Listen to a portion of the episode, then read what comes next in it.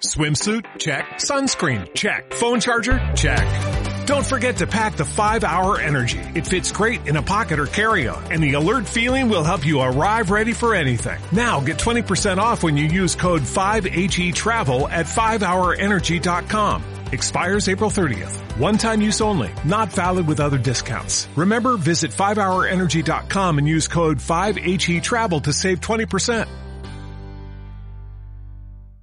Hola, muy buenas. Si Pedro Sánchez pide en España reeditar los pactos de la Moncloa de 1977 y que ya repasamos la semana pasada, a nivel europeo busca un nuevo plan Marshall para conseguir dinero para luchar contra la crisis que se avecina. Pero, ¿qué fue el plan Marshall y por qué se compara la actual situación con aquella? Bienvenidos a un nuevo episodio de Simple Política.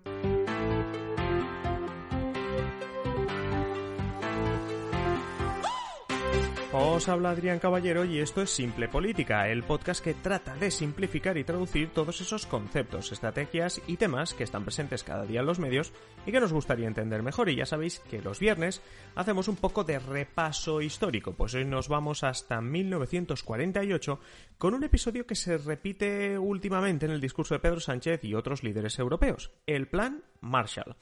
Desde España e Italia verían con buenos ojos un plan Marshall que inyecte dinero a los países más afectados por el coronavirus. Pero ojo que Pedro Sánchez no es el único presidente de España que alguna vez pensó en planes Marshall. En sus tiempos hubo un plan Marshall para Europa. Si la Unión Europea tiene agallas, tiene voluntad de verdad de ayudar a seres humanos que están en situaciones difíciles, tiene que hacer un plan Marshall para África. Eran otros tiempos y Rajoy no pensaba precisamente en España, pero bueno, hablamos de este famoso Plan Marshall. Nos vamos a 1948.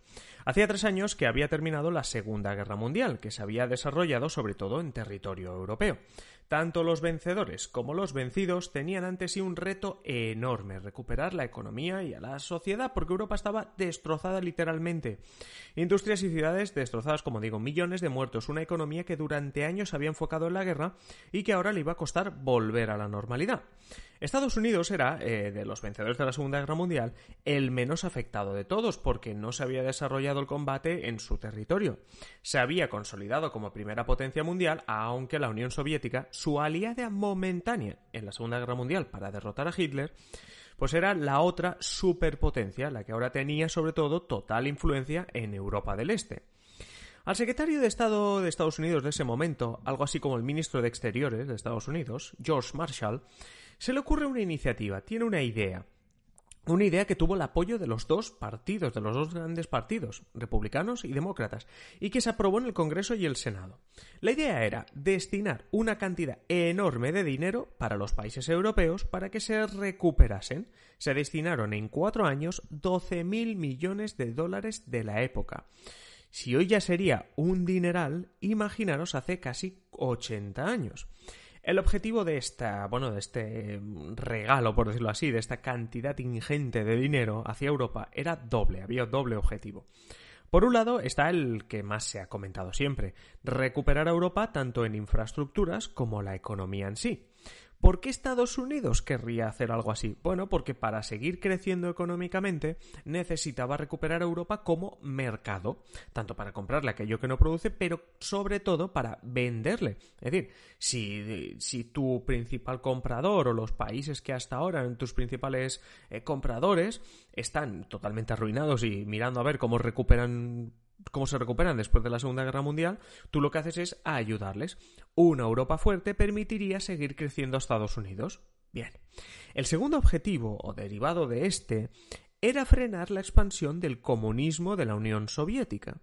Por eso os decía que la URSS, la Unión Soviética, había frenado a Hitler, dejando con el tiempo su influencia en los países del este de Europa. Bueno, la idea de Estados Unidos era influir en los países europeos a través de este plan Marshall y así contener el comunismo, es decir, los países que no estaban bajo la órbita de, la URSS, pero que podrían llegar a caer, por eso que llamaban el efecto dominó, pues de alguna manera eh, eh, George Marshall, secretario de Estado, o Estados Unidos en general, se adelantaban con esta idea del eh, Plan Marshall de nosotros vamos a provocar que, vos, que tú, que cada país se recupere a través de una inversión de dinero extraordinaria eh, y así conseguimos que, la influencia la tenemos nosotros, el país que te ayudó a salir eh, de la Segunda Guerra Mundial, ¿vale? O a recuperarte de esa Segunda Guerra Mundial.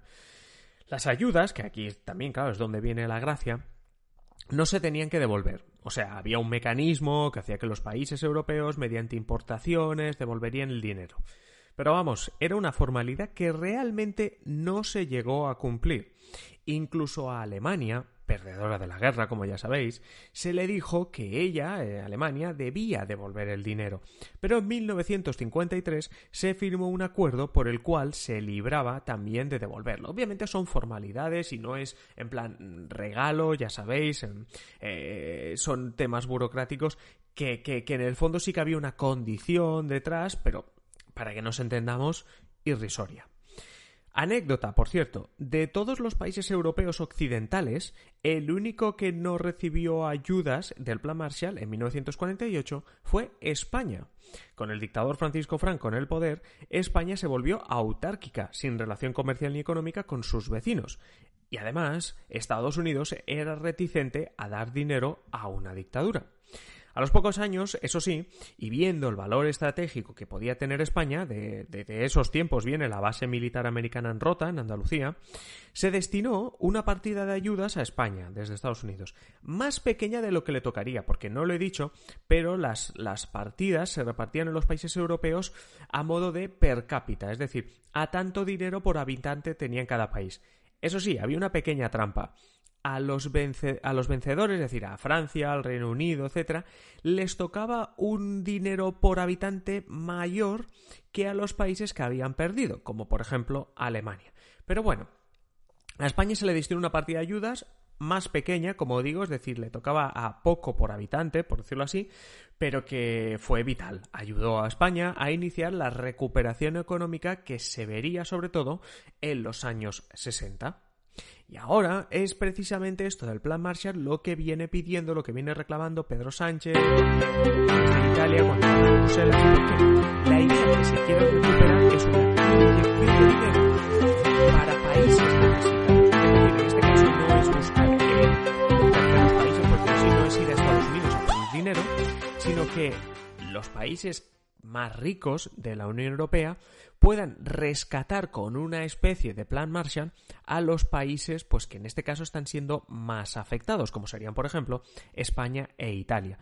La idea es parecida, es decir, la idea sería que el plan Marshall lo que haga es, o a través de los eurobonos o a través de, créditos eh, tipo plan Marshall en unas condiciones que dices, bueno, es que casi no es ni un crédito, pues se puede ayudar a que los países se puedan recuperar. En este caso no se recuperarían de una guerra, pero se recuperarían de una crisis eh, económica importante, que, pues, bueno, pues entre comillas se podría comparar con una guerra. Bueno, pues habría que mirar números por números, pero, pero bueno, que entendáis que es por esa razón por la que se habla de Plan Marshall, porque tiene casi todos los componentes de aquel Plan Marshall.